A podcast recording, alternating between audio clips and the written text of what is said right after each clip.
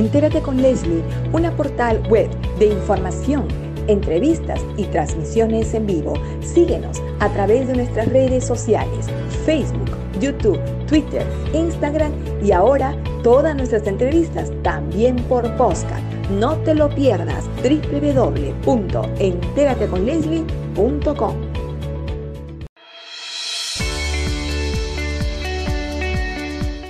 Regresamos a Entérate con Leslie.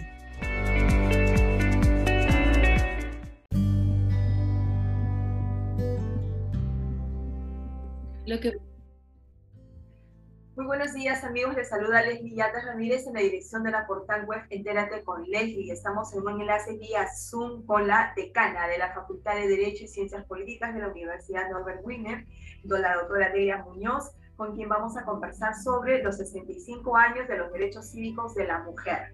Bienvenida doctora Delia Muñoz muchísimas gracias por estar con nosotros en el programa Entérate con Leslie. Hola Leslie, muchísimas gracias a ti por la invitación para conversar de un tema eh, del que no se suele hablar con mucha transparencia, cuál es el rol de la mujer y los derechos que tenemos. Todos creen de que las mujeres siempre hemos vivido en igualdad de condiciones o que vivimos en un contexto similar, olvidando que hace pocas décadas recién somos ciudadanas, podemos manejar nuestros bienes y que somos todavía una burbuja, las mujeres que podemos acceder a educación y por ende a hacernos ciudadanas en los más diferentes aspectos de la vida. Doctora Elena Muñoz, hoy día, 7 de septiembre, hace 65 eh, años en el gobierno del general Manuel Odría, ¿no? a quien se le conoce históricamente como el onceno, el de Odría, 11 años de gobierno militar, eh, se promulgó una ley que incorpora a la mujer como ciudadana y también como... Eh, ya participante de elecciones de voluntad popular, derecho al sufragio. Eso tiene un significado muy importante para nosotras, pero va a depender bastante de que autoridades en el Estado, en el actual gobierno, eh, promuevan los derechos de participación de la mujer. ¿Usted considera que actualmente eh, esto, estamos bien las autoridades que tiene el gobierno, como por ejemplo el presidente del Consejo de Ministros, quien no comulga mucho con los derechos de la mujer, sea la persona indicada para promover ¿no? nuestra participación en la sociedad, en la política? Mire, usted engloba diferentes conceptos en su, en su pregunta. Vamos por partes. En primer lugar, hay que tener eh, clara conciencia que hace 65 años que somos ciudadanas con derecho al voto, eso es realmente increíble. Antes, ¿qué cosa éramos? ¿No? Éramos personas que dependíamos de nuestros padres o hermanos o aquellos que ejercieran nuestra tutoría. Entonces, ese es un tema eh, del que no se tiene clara conciencia. Lo segundo es de que el general Odría da esta norma reconociéndonos el derecho al voto y a participar en toda actividad de tipo político eh, como corresponde. Pero fíjese que no manteníamos la administración de los bienes. Cuando una mujer se casaba, el marido, el esposo, el cónyuge, continuaba administrando los bienes de la sociedad conyugal, incluyendo los bienes propios de la mujer, sin que exista la obligación de consulta para ella por casos de disposición. Y es con otro general que gobernó el país, el general Velasco, de que en los años 70, a principios de esta década, da también una ley que le reconoce a la mujer, mediante la modificación del Código Civil, la administración de los bienes comunes de la sociedad conyugal y la administración y disposición de sus bienes de carácter eh, individual. Entonces, mire, fíjense, 65 años, 40 años, 45 años, en los que los derechos duros recién se van haciendo realidad. De allí saltamos al siglo XXI, y la situación de la mujer también eh, es una situación diferente. Evidentemente, la mujer ahora trabaja, la mujer estudia, la mujer sale. Sin embargo, el piso no continúa parejo para nosotros. En la pandemia, los reportes tanto del Alto Comisionado de Naciones Unidas como de OIT nos han mostrado que somos las mujeres las que hemos eh, sufrido una mayor cantidad de trabajo, porque aparte del ordinario hemos tenido que asumir las tareas de la casa. ¿Y eso a qué cosa responde? A una visión de que las mujeres tenemos ciertos roles, ciertas actividades que desarrollar y que esas son las que debemos atender. En otras palabras, es una cultura machista. Y eso se refleja, por ejemplo, en la agresión, en el acoso político, en el acoso en el trabajo, en el piropo, ¿no? Que se pretende mostrar siempre como una galantería cuando no necesariamente siempre lo es. Vayamos por partes. Hoy en día, por ejemplo, es una gran alegría que en el Congreso de la República tengamos 52 mujeres congresistas. Hemos dado un gran salto de treinta y tantos a cincuenta y tantos. Yo creo de que eso marca una pauta, que los ciudadanos han elegido a las personas ya orientándose en la capacidad y no necesariamente en si es varón o si es mujer. En segundo lugar, en el Congreso, que es uno de los poderes más importantes del Estado, tenemos a una mesa directiva que tiene a tres de sus cuatro miembros de nuestro género, ¿no? Entonces también eso significa de que se ha aceptado sin mayor problema una mesa conducida por eh, mujeres, asumiéndolas como lideresas de carácter política. La presidenta del Poder Judicial, la presidenta del Tribunal Constitucional y la presidenta de la Junta Nacional de Justicia están allí para decirnos que las mujeres de nuestra generación accedimos a educación hemos podido hacer viables nuestras vidas profesionales y salir adelante.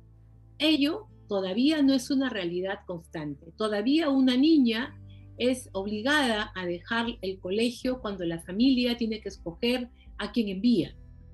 Hoy la niña también sufre embarazo juvenil, embarazo adolescente y embarazos a partir de muy tierna edad, con una grave agudización de la violencia en épocas de pandemia, porque los agresores son la familia, los agresores son los amigos cercanos, cuando no la pareja. Entonces, vamos viendo también de que así como hay mujeres que hoy están al frente de los principales eh, organismos constitucionales, todavía falta mucho piso que emparejar. Y vayamos al Poder Ejecutivo, donde con mucha pena vemos únicamente a dos señoras al frente de las carteras ministeriales. El resto, como diríamos vulgarmente, club de Toby.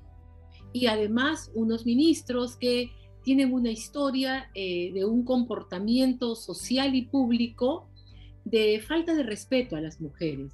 En sus cuentas sociales se han hecho públicos comentarios inadecuados, referencias que muestran este machismo que tanto daño hace, este machismo que genera que en el Perú tengamos más de 53 mil denuncias en lo que va del año por violencia, de la cual el 47% es de carácter psicológico. Fíjate, Leslie, 47% de violencia psicológica de las denuncias registradas. ¿Eso qué significa? Que es ese ataque de que tú no tienes capacidad, de que eres bruta, de que no sabes vestirte, que eres fea, o de repente esos piropos subidos de tono, ¿no? Esas acusaciones, normalmente a la mujer pues eh, se la califica de una manera peyorativa o mucha recurrencia a la broma de contenido sexual, como que eso fuera gracioso. Y Como eso, la que ha cometido el señor Bellido con relación a la congresista Patricia Chirinos, ¿no? Y los argumentos que utiliza son absolutamente del siglo XX. Porque ¿cómo se le ocurre que si yo tuviera confianza, yo no soy su amigo, ella me habló, ella era altanera, ella tiene tal o cual? Mire, los derechos de las mujeres son de tal naturaleza que yo podría ser una persona que presta servicios sexuales en la calle y nadie tiene por qué faltarme el respeto como persona. Porque o yo podría ser una persona condenada por los peores delitos que existen. Y eso no justifica que se me falte respeto como ser humano. ¿No? Entonces, eso de que porque tú eres así, que porque tú eres altanera, que porque tú eres educada, porque tú hablas fuerte, entonces no merecemos protección todos los tipos de personas. Sí, las mujeres merecemos todo tipo de protección, merecemos educación, merecemos apoyo, merecemos una atención especial cuando somos vulnerables, que es el momento en el que estamos embarazadas y luego de haber tenido al hijo. De allí para adelante somos diferentes, pero tenemos los mismos derechos. Doctora Adela Muñoz, eh, para finalizar la pregunta, porque ha sido realmente un análisis muy exhaustivo e interesante, conversando sobre eh, la mujer en particular. Y justamente quiero aterrizar en esta pregunta final. Eh, algunas personas, sobre todo mujeres, me decían, ¿por qué nos consideran como personas vulnerables? Yo no me siento una persona vulnerable. ¿Por qué siempre tenemos que estar dentro de los grupos vulnerables? ¿Cuándo vamos a salir de este grupo vulnerable? Porque toda la vida nos van a estigmar o nos van a, nos van a poner ese cliché de que la mujer forma parte de los grupos vulnerables. Eh, ¿Cuál es su opinión respecto a ello, doctora Delia Muñoz? Lo que pasa es que las mujeres como usted y seguramente las que realizan ese tipo de comentarios son eh, personas que como usted y yo hemos accedido a educación, hemos tenido la posibilidad de poder trabajar nuestra autoestima, nuestro mundo profesional. Sin embargo, nosotras no somos lo representativo de las mujeres. Lo representativo de la mujer es esa mujer que es informal, es esa mujer que hace trabajos manuales, trabajos técnicos. Lo usual es que la mujer no tenga una carrera universitaria, que pierda la posibilidad de ir al colegio. Es la mujer que se embaraza muy joven. Entonces, el rostro de la mujer mayoritariamente en un país como el nuestro es de una señora, de una chica, de un adolescente que está en una condición vulnerable.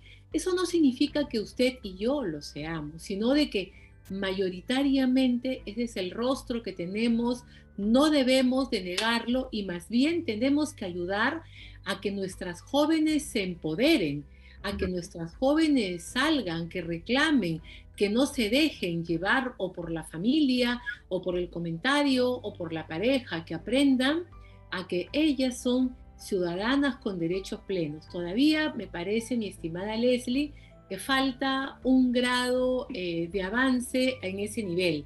Y allí no entra para nada el nivel económico o cultural, porque pueden haber mujeres eh, muy formadas profesionalmente o con muchísimos ingresos que no tienen autoestima, que no se hacen respetar, que no hacen valer sus derechos, como se dice, que no se hacen reconocer en el lugar. Por guardar las apariencias tengo que callarme eh, simplemente por el qué dirán, porque ese es el patrón a la que estuve sometida por generaciones, entonces, y decir no, eh, no tienes por qué ventilar tus problemas a terceros, guarda las apariencias, sigue adelante, no Así es.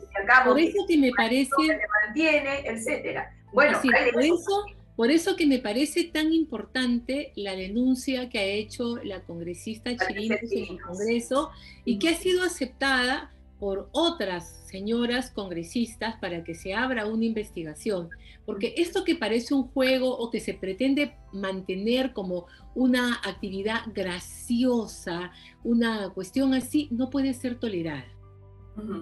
Y aquí hay varios aspectos, ¿no? Porque en realidad, por más confianza que se tenga con una persona, pues esa broma está fuera de lugar. Así es. Y, y que nosotros sepamos eh, ellos recién están ingresando al Congreso de la República a asumir funciones y que eh, no se ha conocido que la señora Patricia Chirinos y el señor Guido Bellido sean amigos. Y así sean amigos, esas bromas no se pueden Por allí no va, porque el tema de la amistad no permite ni avala que te falten el respeto.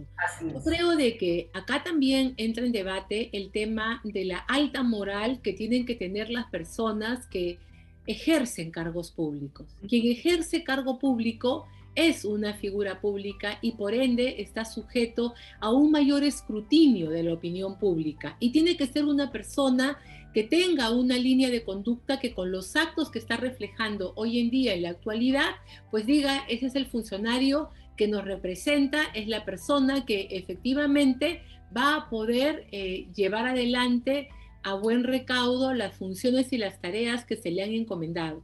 Para ser un alto funcionario no tienes que tener ni gran educación ni grandes cosas, sino conocer lo que haces, tener ánimo y portarte dentro de lo que son los cánones que la sociedad exige. Y hoy en día la sociedad exige respeto a la mujer por sobre todas las cosas. Muchísimas gracias, doctora Delia Muñoz, por esta entrevista con Entérate con Leslie sobre los eh, derechos cívicos de la mujer en el Perú. Volvemos. A usted, Leslie, gracias. Gracias, doctora.